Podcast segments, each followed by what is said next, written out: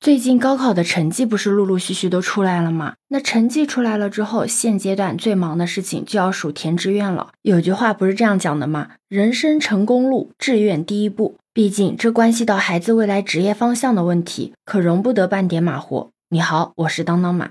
你知道今年报考季争议与讨论度最大的两项学科是什么吗？是新闻学和材料学。前者呢，起因是考研名师张雪峰的一句话。当时是在一场直播中，一个理科考了五百九十分的学生，他想要报新闻专业，于是家长就过来咨询张雪峰的意见，想要知道这个专业的前景怎么样。没想到张雪峰直接说：“如果我是家长，我会第一时间把这个孩子给打晕，然后给他换专业。”就是因为张雪峰的这些言论，直接引起了厦门大学、重庆大学的教授特地的发文反驳他。而后者呢，就是因为这几年新能源行业兴起嘛，所以有网友认为啊，材料学中与新能源相关的部分研究方向呢，已经脱坑入风了，成为了一个新的值得追寻的新风口。但是毕竟生化环材天坑害人的口号已经喊了很久很久了，所以还是有网友警惕的认为这些变化只是行业头部或者是暂时的一个现象，所以觉得他们还在坑里，并没有脱坑入风。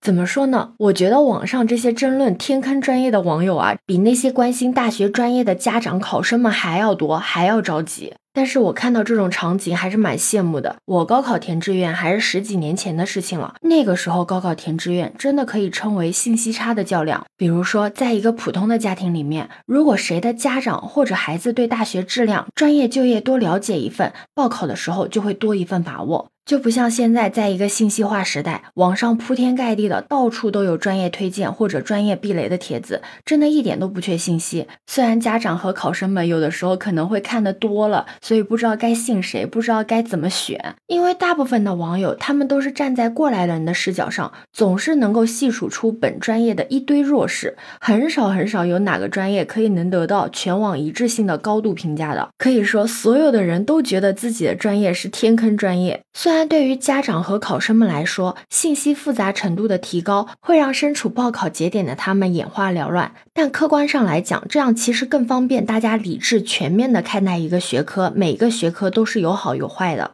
就像张雪峰，他为什么劝那个孩子改专业？是因为他觉得这个孩子有潜力冲击报考其他分数更高或者他认为更好的专业，所以他才劝这个家庭再谨慎考虑一些。而他给出的这个建议，也只是针对这一个学生的分数和成绩。其实这很正常啊，你说谁不想报考一个自己分数能够到的最好的学校呢？但因为他那几句原本针对个人选择的学科评价，最后被放大成为了关于新闻学还行不行的批判。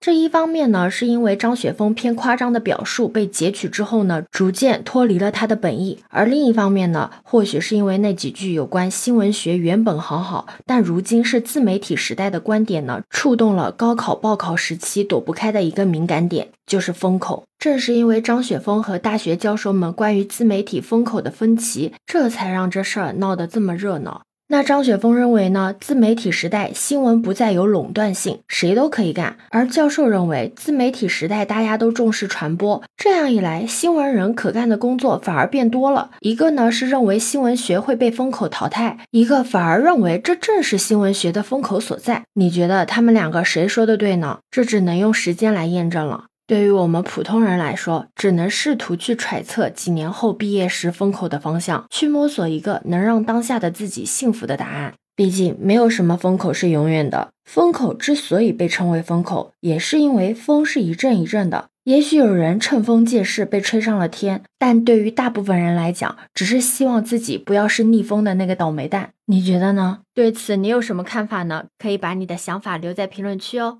如果你喜欢我的话，也可以在我们常用的绿色软件搜索“当当马六幺六”，就可以找到我哦。欢迎你的订阅、点赞、收藏、关注。这里是走马，我是当当马，拜拜。